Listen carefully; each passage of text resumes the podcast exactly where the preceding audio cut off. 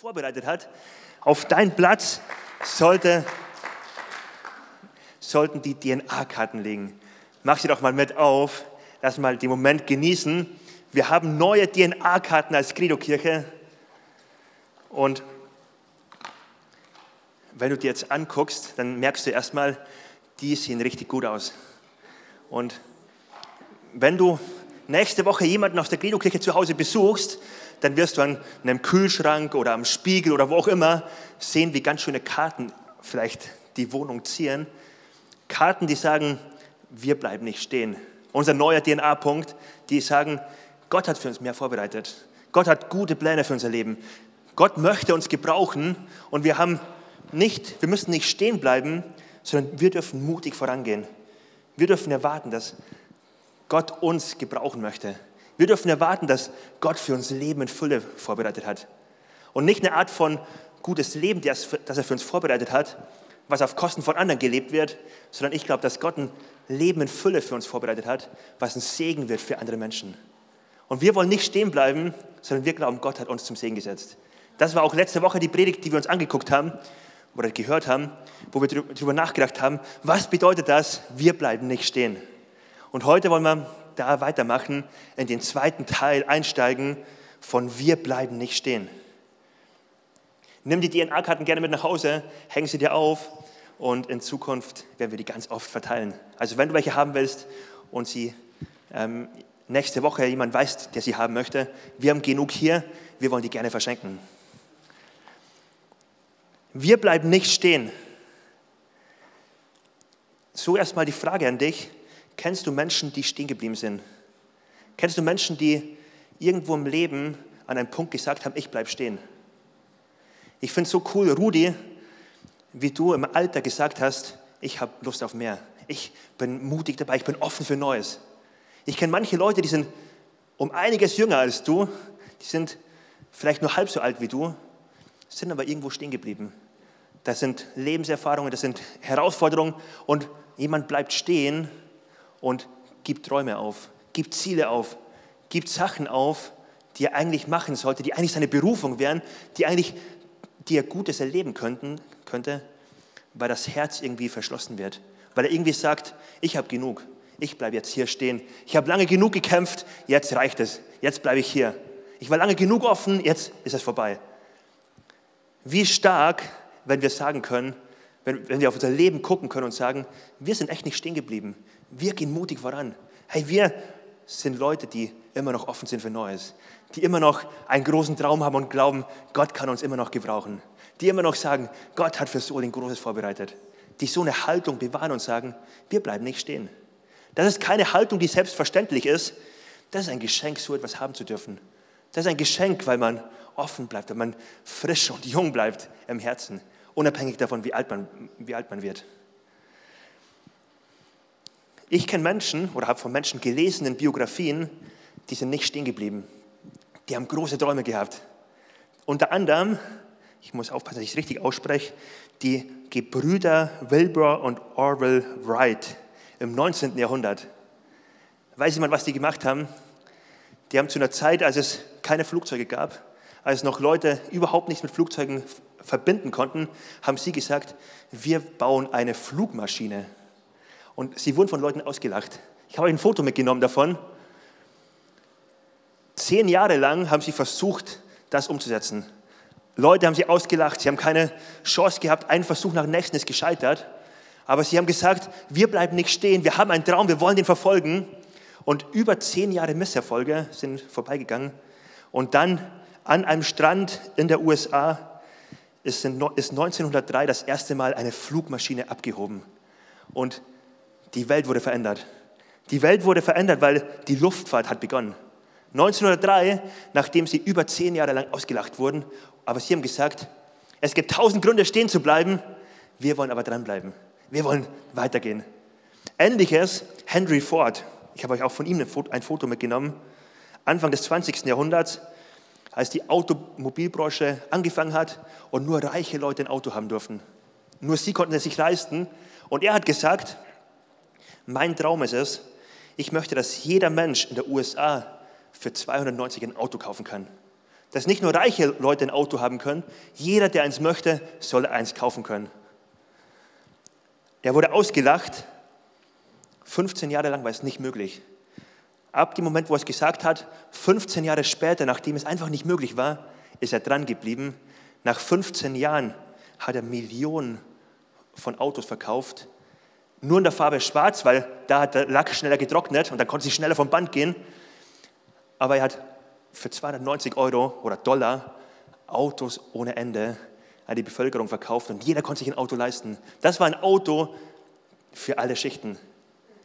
Ein Ziel, was er sich vorgenommen hat, was unmöglich war, was möglich war, weil er über lange Zeit hinweg ein Ziel verfolgt hat, sich nicht aufhalten lassen hat, sondern gesagt hat, ich habe einen Traum und ich werde diesen, diesen Traum nicht sterben lassen, ich werde dranbleiben. Solche Träume, solche Personen könnte man auch aus der christlichen Szene ganz viele aufzählen, die von Gott gebraucht wurden, Sachen zu machen, wo sie einfach belächelt wurden am Anfang. Wo Leute drauf geguckt haben und gesagt haben, was machst du da für ein Blödsinn, das geht doch nie. Noah, der über 100 Jahre lang eine Arche baut und ausgelacht wird, aber er bleibt dran. Er steht am Morgen auf und sagt, ich werde nicht stehen bleiben, ich werde festhalten daran. Ich werde eine Möglichkeit finden, ich werde weitergehen. Welche Vorbilder uns da begegnen können? Was ist der Punkt, warum Menschen stehen bleiben? Wir wollen uns heute zwei Punkte angucken, warum, oder drei Punkte sogar, warum Menschen stehen bleiben.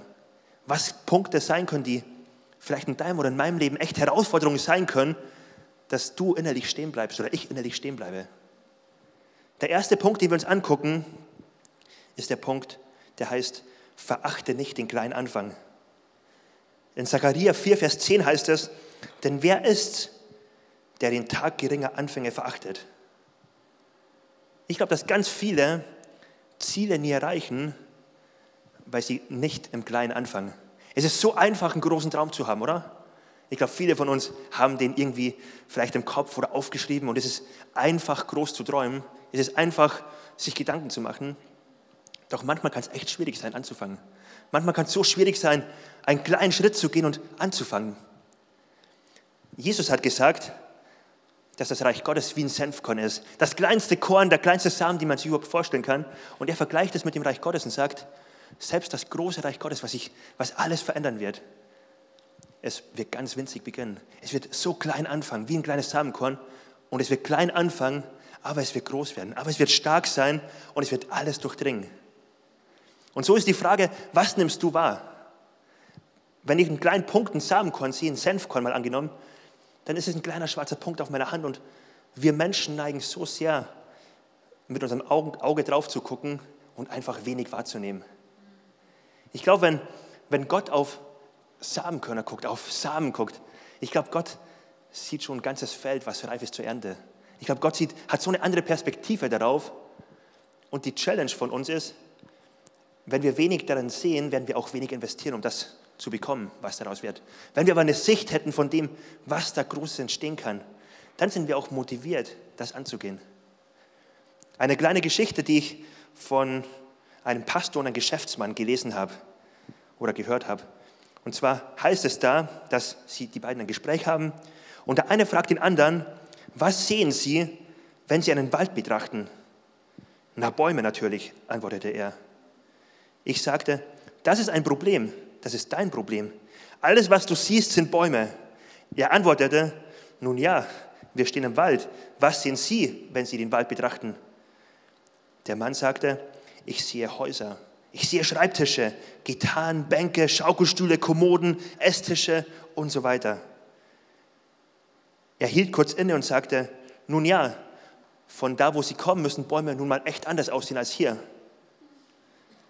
Nein, erklärte ich, sie sind möglicherweise nicht in fertiger Form da, aber sie sind da. Aber wenn Sie auf den Wald gucken und keine Häuser sehen, werden Sie nie die Energie aufbringen, diese zu fällen und zu ernten und etwas daraus zu machen. Alles beginnt damit, dass Sie sehen, dass Sie das Richtige sehen, dass Sie Häuser sehen, wenn Sie im Wald stehen. Alles beginnt damit, dass Sie Häuser sehen, wenn Sie im Wald stehen. Und so möchte ich dich fragen, was siehst du, wenn du auf dein Leben guckst? Siehst du Gottes Perspektive oder siehst du deine Perspektive? Siehst du das, was Gott machen kann, was daraus entstehen kann? Oder siehst du das, was halt vor dir ist? Ich glaube, Gott fordert uns heraus, aus seiner Brille zu sehen, aus seiner Perspektive zu sehen. Und so oft ist es Gottes Art, aus etwas Kleinen etwas Großes zu machen. Das ist Gottes Art. Das ist seine Arbeitsweise in den aller, allermeisten Fällen, wenn wir in der Bibel lesen. Er spricht von einem Senfkorn. Er spricht von Samenkörnern allgemein, die ausgesetzt werden.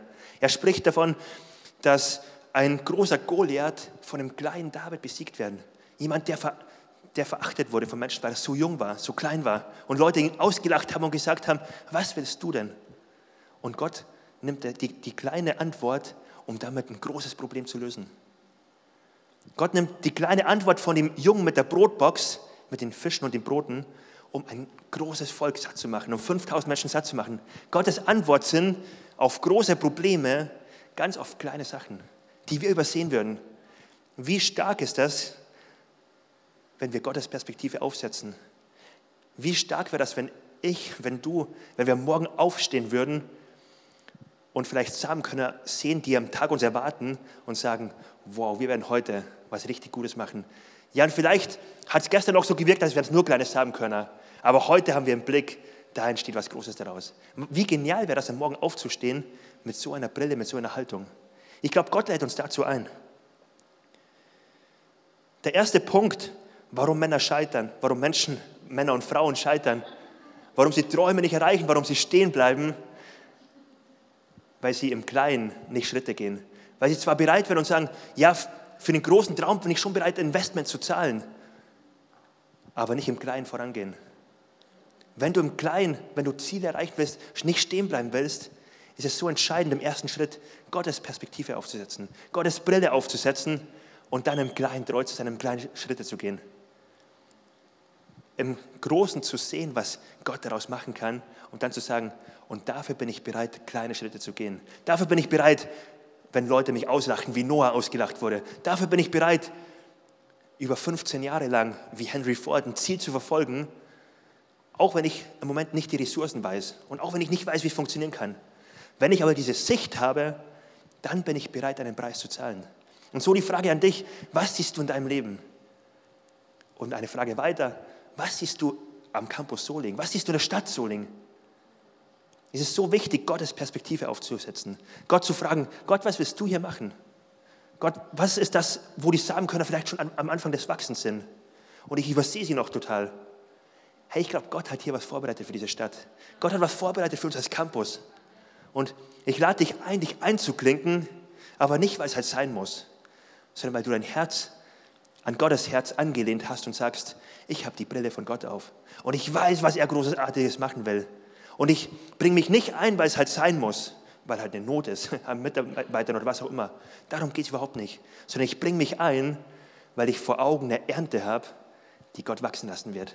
Weil ich vor Augen was sehe, was andere noch nicht sehen, was andere übersehen würden weil ich die Perspektive Gottes aufgesetzt habe. Ich glaube, Gott lädt uns dazu ein. Der zweite Punkt, warum Menschen noch stehen bleiben. Warum bleiben Menschen stehen? Sie bleiben stehen, weil sie aufgeben, weil sie aufhören, wenn es schwer wird.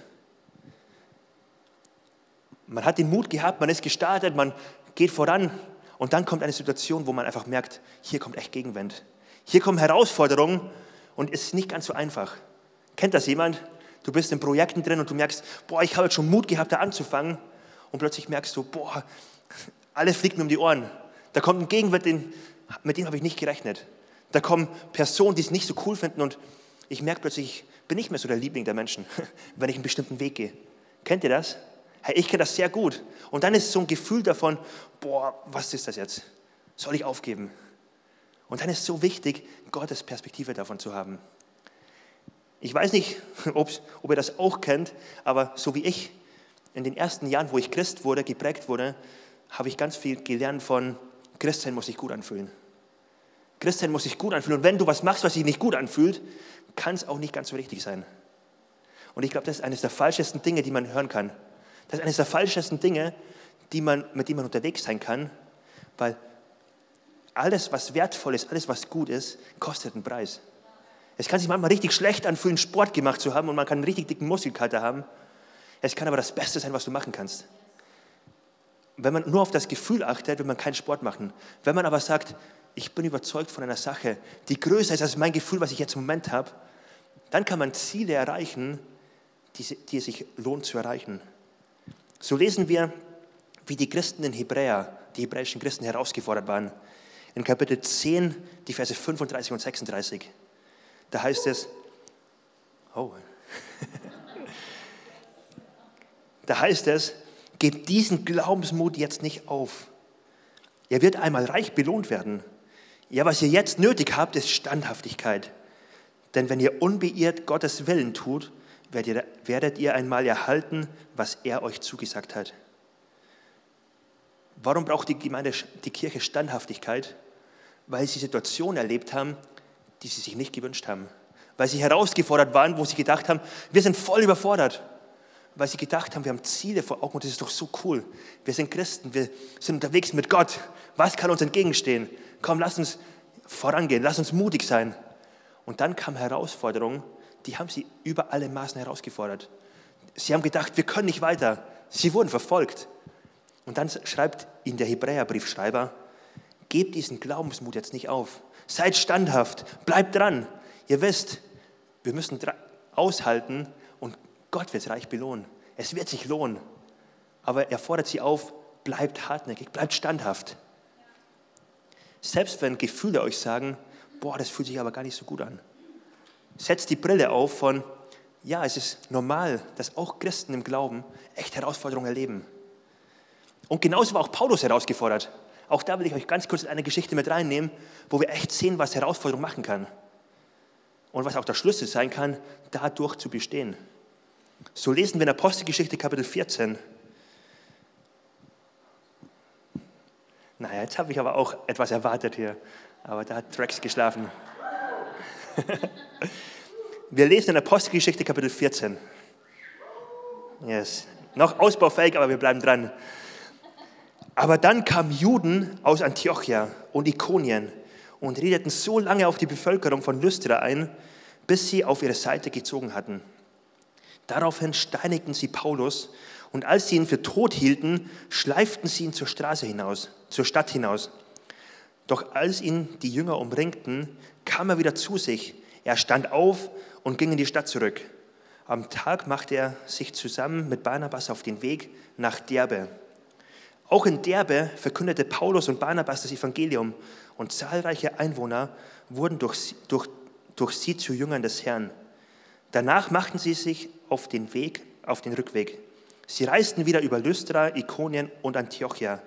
Und in allen drei Städten stärkten sie die Jünger in ihrem Vertrauen auf Jesus und ermutigten sie, ermutigten sie dazu, unbeirrt am Glauben festzuhalten. Nach Gottes Plan, sie sagten, nach Gottes Plan, so sagten sie zu ihnen, müssen wir viel Schweres durchmachen, ehe wir in sein Reich kommen. Was für eine andere Perspektive, was für eine wichtige Perspektive ist das, dass die Christen sich nochmal ermutigen und sagen, es ist Gottes Plan, es gibt schwierige Zeiten hier auf dieser Welt. Es gibt einen Gegenwind, es gibt Herausforderungen. Seid standhaft. Wenn du einen Gegenwind erlebst, dann heißt das nicht, dass du halt gerade voll falsch unterwegs bist, dass Gott möchte, dass du anders lebst, dass du gerade Fehler machst. Das heißt es überhaupt nicht, sondern dann heißt es, das ist Gottes Plan. Gott kann das benutzen. Gott lässt das bewusst zu. Das ist normal für Christen, hier in dieser Welt wirklich eine schwere Zeit auch manchmal zu erleben. Herausforderungen zu erleben, Überforderung zu erleben und darin standhaft zu sein. Was wir hier bei Paulus sehen, ist, dass er Kirchen gegründet hat, ähm, überall wo er war. Er ist von einer Stadt in die nächste, er hat Kirchen gegründet und überall wo er war, hat er den Gegenwind erlebt, hat Verfolgung erlebt, musste dann in die nächste Stadt. Und hier sehen wir, wie er so viel Gutes erlebt hat und auf einem absolut richtigen Weg unterwegs war und dann erlebt, wie er von Menschen gesteinigt wurde, wie Menschen ihn verfolgt haben, erwischt haben und gesteinigt haben und als sie dachten, er ist tot, die Stadt hinausgeschliffen haben. Paulus wurde richtig zu Boden geworfen. Paulus lag am Boden draußen und Leute dachten, er ist tot. Der war verletzt. Und was passiert dann? Die Jünger kamen und umringten ihn. Das ist total das Bild, was, Was, glaube ich, auch Gott uns schenken möchte, auch als Kirche in Soling, was absolut aussagekräftig sein kann für die Phase, in der wir uns befinden. Da ist Paulus, der gesteinigt wurde, der am Boden liegt, der, dem die, Bo die Füße unter dem Boden weggezogen wurden, der absolut am Boden liegt, der absolut erwischt wurde, den der Feind erwischt hat.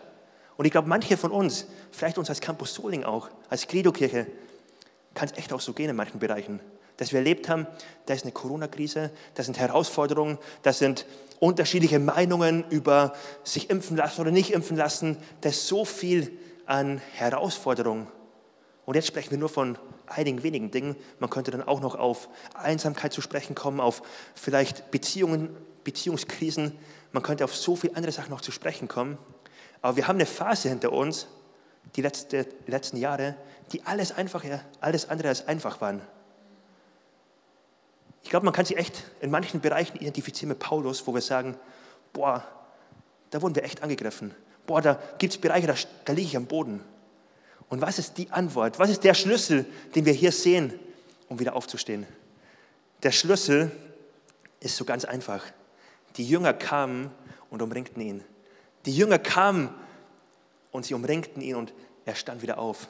Was haben die Jünger gemacht? Wir lesen es nicht. Ob sie ihn geheilt haben, ob sie für ihn gebetet haben, ob sie Medizin gegeben haben, ob sie ihm einfach aufgeholfen haben, ob sie einfach nur da waren bei ihm und ihm zugehört haben und gesagt haben, Paulus, klag dich einfach mal aus. Erzähl mal von all den Problemen, die du hast. Erzähl mal, wie schlecht es dir geht. Und wir hören dir einfach nur zu und wir stehen hinter dir. Und wir sind einfach Freunde für dich. Die Jünger kamen und umringten ihn. Ich glaube, das ist eine Antwort für Menschen, die am Boden liegen. Das ist die Antwort, ohne die es, glaube ich, nicht funktioniert. Man kann nicht aufstehen und sagen, alleine mache ich weiter, alleine ziehe ich durch und ich schaffe das schon irgendwie. Ich kämpfe mich da durch. Das ist nicht die, der Weg, wie Christen unterwegs sind. Wie wertvoll hier zu sehen, Paulus liegt am Boden, die Jünger kamen und sie umringten ihn. Und was hat Paulus gemacht? Er geht in die Stadt zurück und er macht sich auf die Mission weiter. Er geht in die nächste Stadt und baut Kirche. Er geht in die nächste Stadt, erzählt Menschen von Jesus. Er geht in die nächste Stadt, prägt Leiter, prägt Jüngerschaft, lebt Menschen den Glauben vor. Er macht genau das weiter, was er vorher auch gemacht hat, weil er gewusst hat, so ist es richtig. Ich bleibe nicht stehen. Ich hinterfrage nicht meine Werte, ich hinterfrage nicht meine Ziele, nur weil es mich einen Preis kostet, sondern ich bin bereit, weiterzugehen. Ich bin bereit, durchzuziehen. Ich bin bereit, nicht aufzugeben. Was so stark, was wir hier von Paulus lesen können. Und das ist, glaube ich, echt etwas, was auch jeder von uns sich wirklich auf die Flagge schreiben darf. Was jeder von uns wissen darf und wo er sich drauf stellen darf und sagen darf, ja, ich, es gibt Bereiche, da liege ich vielleicht am Boden. Da wurde ich vielleicht richtig zurückgeworfen. Aber ich werde wieder aufstehen. Ich werde mich von Jüngern umringen lassen. Ich werde Jünger suchen, die sich um mich kümmern können, mit denen ich zusammen stark sein kann, mit denen ich zusammen aufstehen kann, die mich unterstützen. Hey, ich bin so wert, ich finde es so wertvoll, dass wir Kleingruppen hier haben. Dass so viele von uns in Kleingruppen sind, wo wir erleben, das sind Jünger, die kümmern sich um uns. Das sind Menschen, die gebraucht Gott, um uns wieder auf, aufstehen zu lassen. Es ist so stark, dass Gott uns nicht auffordert, am Boden liegen zu bleiben. Gott sagt, steh auf, hey, du kannst weitergehen. Und wenn du merkst, dass du in den letzten Jahren vielleicht echt hingefallen bist, dann hast du keinen Grund, dich jetzt irgendwie zurückzuziehen, schlechtes Gewissen zu haben und zu denken, oh Mann, was habe ich da nur zugelassen, wie doof ist das? Du darfst aufstehen. Du bist einen Schritt zurückgegangen, hast dich vielleicht entfernt von Kirche, von Kleingruppe, von, von Gott. Es ist ein Schritt zurückgegangen. Aber wie stark ist das, wenn du jetzt sagen kannst, es ist nicht nur zurückgegangen, ich habe nur Anlauf genommen. Ich habe Anlauf genommen und jetzt geht es umso mehr weiter. Und jetzt werde ich Gas geben und jetzt werde ich vorangehen. Denn ich bin nicht einer, der am Boden liegen bleibt. Ich bleibe nicht stehen. Ich lasse mich nicht unterkriegen von Herausforderungen. Ich bleibe standhaft. Ich glaube, Gott will mein Leben weiter gebrauchen. Ich lade uns ein, diese Haltung einzunehmen. Die Brille aufzusetzen von Gott, wir sehen im Kleinen, welches Potenzial du hineingelegt hast, was du Großartiges machen möchtest. Und wir sind Leute, wir sind Menschen, die sagen, Gott, wir trauen dir zu, dass du Großes machen kannst. Und selbst wenn wir manchmal scheitern, wenn wir am Boden liegen, wir machen weiter. Und ich lade uns ein, wirklich diese Haltung einzunehmen, die wir von Paulus lernen können. Wie ein Schlüssel, jetzt nicht gute Sachen über Bord zu werfen. Jetzt nicht über Bord zu werfen und zu sagen, boah, das war doch alles doof. jetzt mache ich mal alles anders, weil ich am Boden liege. Sondern ganz im Gegenteil, wie Paulus zu sagen, ja, ich bin überzeugt von Sachen, die richtig sind. Und ja, es ist nicht unbedingt, unbedingt immer einfach, aber ich weiß, es ist gut, in Kleingruppe dabei zu sein. Es ist gut, in einem Team dabei zu sein. Es ist gut, meinem Nachbarn von Jesus zu erzählen. Es ist gut, anzufangen, ein Gebetsleben zu haben, wo ich ganz nah bei Gott bin. Es ist gut, auch wenn es sich manchmal nicht unbedingt gut anfühlt, auch wenn es manchmal, auch manchmal einen Preis kostet. Aber es ist gut, weil ich überzeugt bin davon. Es ist gut, egal wie es sich anfühlt. Die Bibel fordert uns auf, diese Perspektive einzunehmen. Was wertvoll ist, kostet einen Preis. Und das, was Gott mit deinem Leben vorhat, was Gott in dir und in mir vorhat, das ist so wertvoll. Hey, Gott hat eine Perspektive für uns, dass er, dass er gute Pläne hat für uns. Dass er sagt, ich habe ein Leben in Fülle für dich vorbereitet. Ich habe dich zum Segen für diese Stadt gesetzt. Das ist nichts, was umsonst ist. Was wertvoll ist, kostet einen Preis. Und ich finde es so spannend, wenn wir auf Dinge gucken, die wertvoll sind, dass wenn wir nur den Preis angucken würden, dass wir oft denken würden, das lohnt sich nicht, das mache ich nicht. Wenn ich auf mein iPhone gucke und darauf gucke, dass es andere Handys gibt, die billiger sind, dann denke ich mir, nee, das lohnt sich nicht, ich muss billigeres kaufen. Wenn ich nur auf den Preis gucke. Wenn ich auf ein Baby gucke und mir denke, da sind schlaflose Nächte, da ist eine ganze Palette von Sachen, die sich verändern, dann könnte man schnell denken, ich gucke auf den Preis und ich sage, nee, das lohnt sich nicht. Wenn ich aber auf das gucke, was ich bekomme, wenn ich auf das Wertvolle gucke, was ich in den Händen halten kann, dann kann ich sagen, boah, egal welcher Preis es kostet, ich bin bereit dafür. Das ist so wertvoll, es lohnt sich. Wenn ich meine Perspektive auf das richte, wofür ich den Preis zahle. Und Gott lädt uns ein, nicht darauf zu achten, was muss ich alles zahlen, welches Investment fordert Gott noch von uns. Er fordert von uns, dass wir ausgesetzt werden wie Samenkörner, dass es nicht um uns geht, sondern um ihn geht. Es gibt eine ganze Palette, wo wir sagen könnten, das kostet richtig viel. Und wenn du auf den Preis guckst, dann wirst du dir denken, oh nee, ob ich das wirklich will. Aber wie stark ist das, wenn wir auf das gucken, wofür es sich lohnt? Dass Gott versprochen hat, ich werde es zum Guten wenden. Ich bin mit dir. Du darfst standhaft sein. Du musst nicht aufgeben. Ich bin mit dir. Du darfst aufstehen. Du musst nicht am Boden liegen bleiben. Du darfst Glauben haben für dein Leben. Du darfst Hoffnung haben für dein Leben. Du darfst Hoffnung haben für dein Umfeld, weil Gott VIPs, Menschen, die ihn noch nicht kennen, nach Hause bringen will und dich gebrauchen will. Wie stark ist es, diese Perspektive von Gott aufzusetzen? Die Perspektive aufzusetzen, wir dienen einem Gott, der absolut gute Pläne hat für unser Leben. Mir hilft das Bild, wenn ich daran denke, dass ich manchmal standhaft sein muss, dass es manchmal Situationen gibt, wo ich mir einfach eine Veränderung wünsche und ich muss einfach aushalten. Mir hilft das Bild total, dass Gott einfach nicht in dieser modernen Welt unterwegs ist. Also nicht ein, ein Gott ist, der nicht nur diese moderne Welt hat. Der nicht auf Instagram Fotos macht und ich mache mal eben ein Foto und mache einen Filter drauf und dann sieht es gut aus und ich lade es hoch und das geht alles in drei Sekunden in meiner Geschwindigkeit, weil ich nicht so oft unterwegs bin, dauert es vielleicht eine Minute, aber manche sind richtig schnell drin. Gott ist nicht so mit der digitalen Welt unterwegs, der sagt, schnell ein Foto. Gott ist eher jemand von so einem alten Fotoapparat, der dann das Foto entwickeln lässt und die Dunkelkammer reinlegt und ein Prozess entsteht von einer längeren Zeit. Gott hat Geduld. Gott macht nicht das Essen in der Mikrowelle, er benutzt den Backofen und hat auch Geduld, es länger zu dauern zu lassen. Das heißt nicht, dass Gott gegen die Technik ist und alles das, aber ihr versteht mich. Gott ist jemand, der Geduld hat mit uns. Gott ist jemand, der uns herausfordert und sagt, auch wenn das nicht im Zeitgeist ist, auch wenn wir alles schnell haben wollen und wenn sich Probleme so doof anfühlen, dass man denkt, da gibt es keinen Nutzen drin, es muss sich einfach schnell was verändern. Gott fordert uns manchmal heraus und sagt, nee, hab Geduld, bleib dran, sei standhaft, denn Gott wird es zum Guten wenden. Bleib standhaft, denn Gott ist es nicht wichtig, Umstände zu verändern.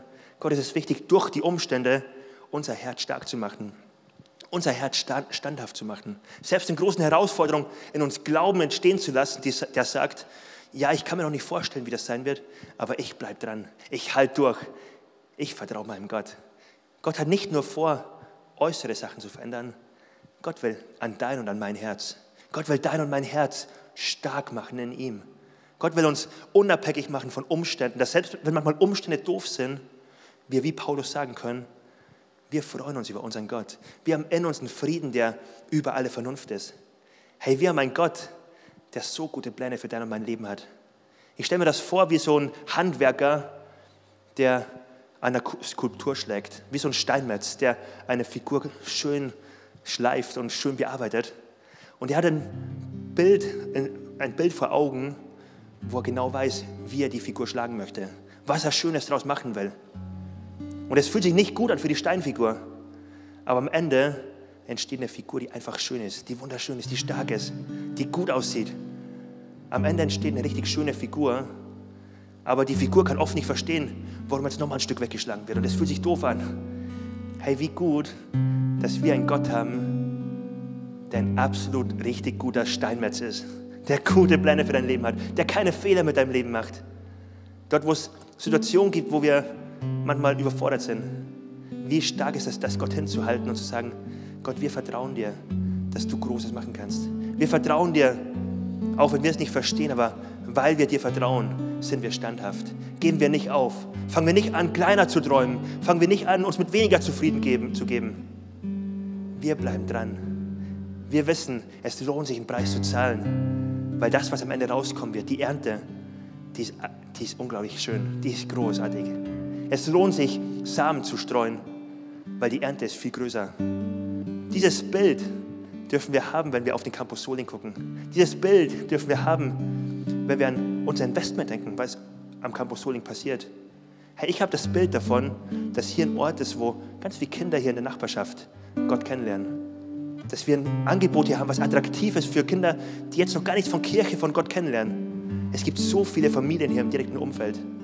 Wie stark wäre das? Und ja, wir sind im Moment noch nicht in der Phase, wo wir das sehen können. Und ganz ehrlich, auch nicht in der Phase, wo wir Möglichkeiten haben, Ressourcen haben, die wir jetzt schon abrufen könnten.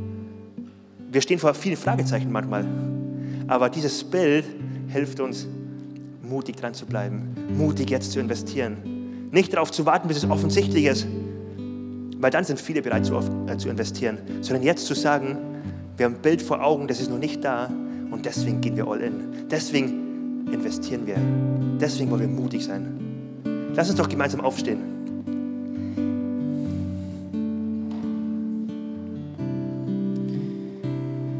Credo-Kirche heißt, ich glaube. Credo, ich glaube. Wir wollen eine Kirche sein, die glaubt. Wie es in Hebräer 11, Vers 1 heißt, es ist aber der Glaube eine feste Zuversicht auf das, was man hofft, eine Überzeugung von Tatsachen, die man nicht sieht ein Überzeugtsein von etwas, da ist etwas da, auch wenn ich es nicht sehen kann. Im Bild von dem, was wir gerade besprochen haben, ich habe ausgesät, es wird eine Ernte aufgehen, auch wenn ich es jetzt nicht sehen kann. Es wird etwas Gutes daraus entstehen, auch wenn es jetzt noch nicht da ist. Wenn es sich noch nicht jetzt anfühlt, wenn es sich jetzt anfühlt wie ein Kampf und ich möchte aufgeben und es fühlt sich doof an. Glaube bedeutet, ich bin überzeugt von dem, was Gott machen will. Und dann ist es so dringend wichtig, dass das nicht schönes Reden ist, dass es nicht positives Denken ist, im Sinne von, redst du nur fest genug ein. Sag es immer wieder und dann glaubst du es auch. Darum geht es überhaupt nicht. Es geht nicht um eine schöne Träumerei und zu sagen, jeder verfolgt seinen Traum. Es geht darum, dass wir sagen, wir vertrauen unserem Gott. Wir vertrauen ihm und wir wissen, was er zugesprochen hat, das wird passieren. Was er versprochen hat, darauf dürfen wir uns stellen. Wir folgen nicht unserem eigenen positiven Denken. Wir folgen seinen Zusagen. Und was Gott zusagt, das darf Fundament in meinem Leben sein. Wie gut ist es, das zu wissen? Glaube heißt, ich bin überzeugt von Dingen, die ich heute noch nicht sehen kann. Lass uns doch gemeinsam eine Zeit jetzt nehmen, wo wir gleich im Lobpreis sagen, Gott unsere Träume hinhalten. Gott die Träume, die er in unser Leben gelegt hat, hinhalten. Gott Zusagen über unser Leben, die vielleicht bei dir da sind. Gott sie heute neu hinhalten und sagen, Gott, wir sind standhaft. Wir sind nicht die Leute, die zurückweichen, wir sind Leute, die dranbleiben. Und das wollen wir gleich im Lobpreis machen, aber bevor wir mit dem Song starten, würde ich noch gern, jetzt wo wir alle stehen, eine Frage stellen, die wir jeden Sonntag stellen. Und zwar die einfache Frage, ob heute jemand hier ist, der sagt, ich möchte ein Leben mit Gott starten. Ich möchte mein Leben ihm anvertrauen und ich möchte ihm glauben, auch wenn ich mir noch nicht ganz vorstellen kann, wie das genau sein wird. Aber ich möchte ihm glauben, dass er gute Pläne für mein Leben hat. Jesus Christus ist am Kreuz gestorben für uns, dass er mit offenen Armen auf uns warten kann. Dass er nicht irgendwie Vorbehalte, Vorhaltungen macht, wo wir Fehler gemacht haben, wo wir erst noch besser werden müssen, um zu ihm zu kommen. Ganz im Gegenteil, er ist am Kreuz gestorben, um uns anzubieten, bei ihm zu sein. Nicht, weil wir was Gutes gemacht haben, sondern weil er alles Gute gemacht hat. Weil er den Weg frei gemacht hat für uns. Weil wir zu ihm kommen dürfen. Weil er uns einlädt und sagt, willst du mir vertrauen? Ich habe gute Pläne für dein Leben. Und wenn du heute hier bist und sagst, ich möchte ein Leben mit Gott starten, ich möchte mich darauf einlassen, dann gibt es ganz einfach die Möglichkeit gleich, dass du einfach deine Hand heben kannst und sagen kannst, hier bin ich. Jesus, ich möchte ein Leben mit dir starten. Und ich lade uns ein, einfach alle gemeinsam die Augen zu schließen, einfach um einen Moment der Privatsphäre zu schaffen. Jeder soll jetzt ja, sich nicht auf den Gegenüber oder auf den Nachbarn konzentrieren müssen. Hier ist ein Ort, wo, wo Gott hier ist. Und Gott lädt dich ein. Und wenn du merkst, dass du dass du echt diese Entscheidung treffen solltest, dass du ein Leben mit Gott starten solltest, dann lade ich dich jetzt ein, einfach Gott die Hand entgegenzustrecken. Einfach zu sagen, hier bin ich und jetzt möchte ich ein Leben mit Gott starten. Und ich lade uns ein, alle gemeinsam die Augen aufzumachen und vorne auf der Leinwand wird uns ein, ein Gebet angezeigt. Und ich lade uns ein, dieses Gebet gemeinsam zu beten. Nicht als eine Tradition, sondern vielmehr als ein persönliches Bekenntnis. Gott, ich möchte, dass du Herr in meinem Leben bist. Ich möchte dir mein Leben hinhalten und ich möchte, dass du regierst in mein Leben. Lass uns dieses Gebet als persönliches Bekenntnis zusammen beten. Jesus, ich weiß, dass du mich liebst. Es gibt nichts, was ich tun könnte, damit du mich mehr liebst. Und durch nichts, was ich tue, würdest du mich weniger lieben. Du bist für mich gestorben und auferstanden. Ich glaube an dich Du bist mein Gott, mein Retter und mein Herr. Bitte schenke mir die Vergebung meiner Schuld. Ich möchte als dein Kind leben und du sollst mein ganzes Leben bestimmen. Ich danke dir, dass ich durch dich wirklich frei bin und ein Leben in Ewigkeit habe. Amen. Amen. Und jetzt lass uns doch gemeinsam in den Lobpreis einsteigen. Lass uns gemeinsam einen Song singen und das will ich als Chance nutzen, unserem Gott unser Herz hinzuhalten unserem Gott neu zu sagen, Gott, wir wollen standhaft sein, wir wollen dir vertrauen, wir wollen glauben, du hast gute Pläne für uns. Los geht's.